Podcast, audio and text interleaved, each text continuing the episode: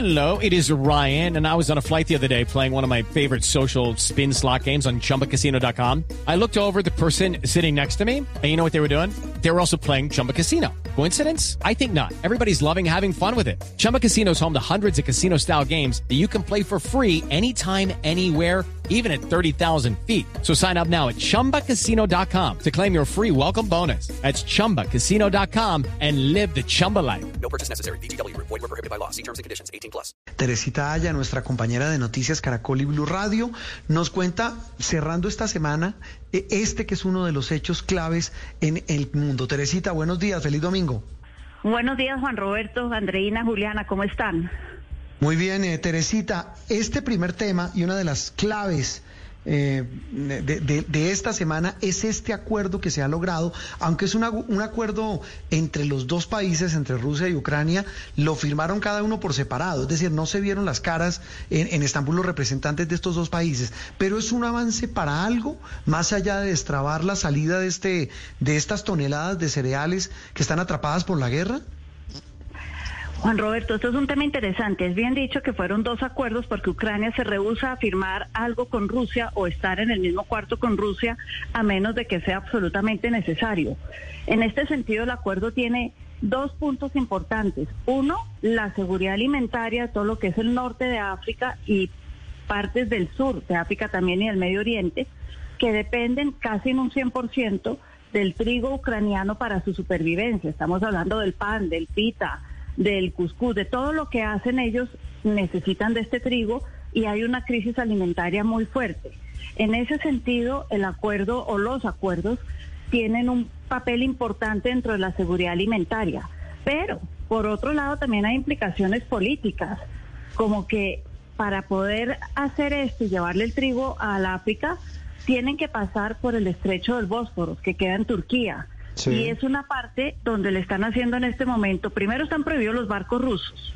Y dos, si llegan a pasar según el acuerdo, porque es que el acuerdo no solamente permite la exportación de grano ucraniano, permite el paso de buques rusos que lleven grano también a estos países y permiten que Rusia pueda exportar grano y fertilizantes a estos países. Y los van a requisar en Turquía, es lo que dicen en el Bósforo, que no lleven armas y que no estén haciendo otra, otras cosas. Pero es importante porque le dan permiso a Rusia también de exportar su grano y su fertilizante.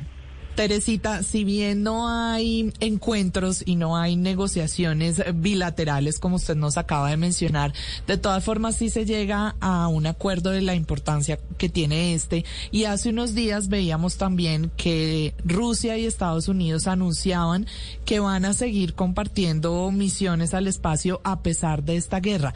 Todas estas podrían ser muestras de que Rusia se está viendo aislado y de todas formas de una u otra manera necesita ir moviendo fichas para, para no quedarse solo? Sí, Rusia por un lado sí se siente que el sistema internacional lo ha maltratado y que lo está dejando solos y está dispuesto a negociar en temas que sabe que pueden ser de alguna manera menos confrontacionales que la guerra, como el tema del espacio. Pero si yo vuelvo al tema ahorita de los acuerdos, y ya que hablaron de Estados Unidos, es interesante que el presidente Biden le dio su propia verificación, su propio sello a estos acuerdos al decirle a banqueros y grandes compañías eh, marítimas que transportan grano que estaba bien que negociaran con Rusia y que estaba bien que llevaran el grano y los fertilizantes rusos, que no había problema y que eso no afectaba las sanciones que ellos tienen por cuenta de la guerra. Es decir, de lado y lado ha habido concesiones en este acuerdo y en otros temas también en temas eh, más generales, en temas, por ejemplo, de que Rusia volvió a abrir el gasoducto con Alemania. No al 100%, pero lo volvió a abrir y eso es un adelanto.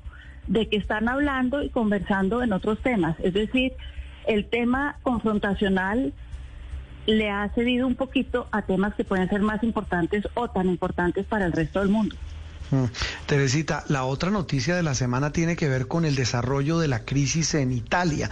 Usted y yo hablábamos hace algunos días, eh, antes de que renunciara Mario Draghi, el primer ministro, pero este, e- esta crisis, esta caída de este hombre, eh, después de todo el desastre político que vivieron en los últimos días, ¿qué implican para Europa, para el mundo? Para Europa muestra una situación de inestabilidad porque Draghi era, cuando renunció Angela Merkel hace unos meses, en el año pasado, Draghi se veía junto con Macron como los líderes de la Unión Europea. Hello, it is Ryan, and we could all use an extra bright spot in our day, couldn't we? Just to make up for things like sitting in traffic, doing the dishes, counting your steps, you know, all the mundane stuff. That is why I'm such a big fan of Chumba Casino. Chumba Casino has all your favorite social casino style games that you can play for free anytime, anywhere with daily bonuses. That should brighten your day a. Actually, a lot. So sign up now at chumbacasino.com. That's chumbacasino.com. No purchase necessary. VGW Group. Void were prohibited by law. See terms and conditions. 18 plus. los que iban a modelar una nueva Europa. Viene la guerra y más que nunca Europa tiene que estar unida.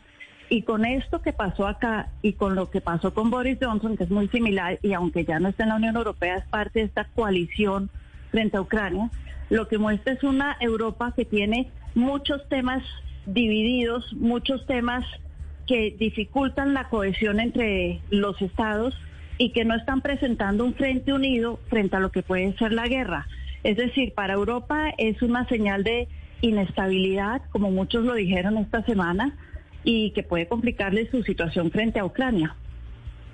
Eh, Eso, eso, eso también a nivel de lo que pueda pasar, por ejemplo, con Estados Unidos, con todo este bloque y, en esta situación tan compleja con Ucrania, ¿qué escenario pinta en el mediano plazo, Teresita? Y se lo pregunto porque es que esta guerra y esta situación de crisis en Europa pinta para, pintan ambas para largo, ¿no? Pintan para largo. Por ahí leía eh, en esta semana que terminó una frase que es terrible y hablan de que esto puede ser un- una, una especie de tablas, como cuando uno juega ajedrez, que están en tablas, pero unas tablas sangrientas. Es decir, un desenlace que se va a demorar mucho, va a tomar un tiempo largo y mientras tanto va a ser muy sangriento el conflicto. En ese sentido, Bruselas lo que ha dicho en medio de esto de el Super Mario Draghi, como le decían en Italia, es que se enfrentan a una tormenta de inestabilidad y que en medio de la guerra esto es muy preocupante para lo que puede ser el actuar de la Unión Europea y las consecuencias de tanto la migración en Europa de, por parte de Ucrania y de lo que pueda surgir con una crisis energética.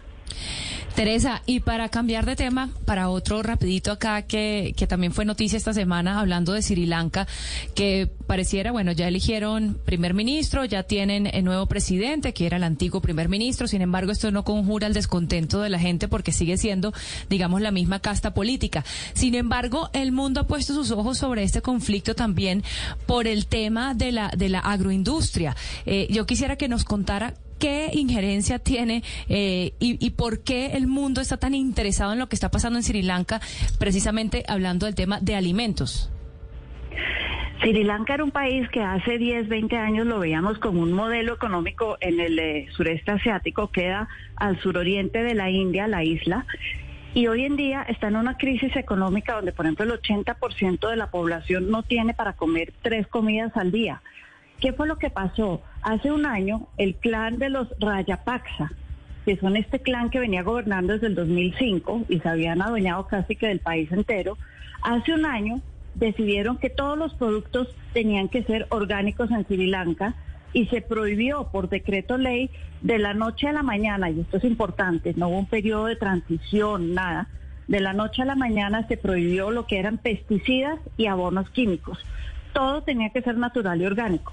Al no haber un periodo de transición, muchos perdieron su cultivo, no tenían la plata para comprar los nuevos insumos orgánicos, el rendimiento de todas las cosechas bajó enormemente y se sumó a una crisis del petróleo alto, bajo suministro de electricidad, un mercado que no estaba garantizado para los productos orgánicos al precio que salían, en fin, una crisis económica gigantesca que tuvo su detonante, sí, en que mucha gente perdió sus productos, sus cosechas y no logró sacarle lo que necesitaba para recuperar los costos y sobre todo para vivir.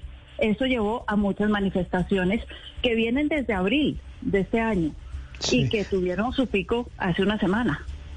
Esa, esa lección de la que usted habla y veía un muy interesante artículo en el mundo de España sobre eso este fin de semana, Teresita, y es como una nación tan próspera, con unas perspectivas tan enormes, siendo ejemplo de, de digamos, de país avanzado en materia económica, termina en las que termina. Sí, eso es lo triste, porque realmente había muchas expectativas sobre Sri Lanka y a dónde podían llegar y entre la corrupción, las decisiones tomadas, yo creo que de afán y sin pensarse mucho y sin hacerse estudios y ver cuál era su efecto a mediano plazo, terminaron llevando al país a una crisis que además hay que sumarle el alto precio del petróleo, la crisis post-COVID, el hecho que ya no tienen el turismo que tenían antes de la pandemia, pero los llevó a la crisis total.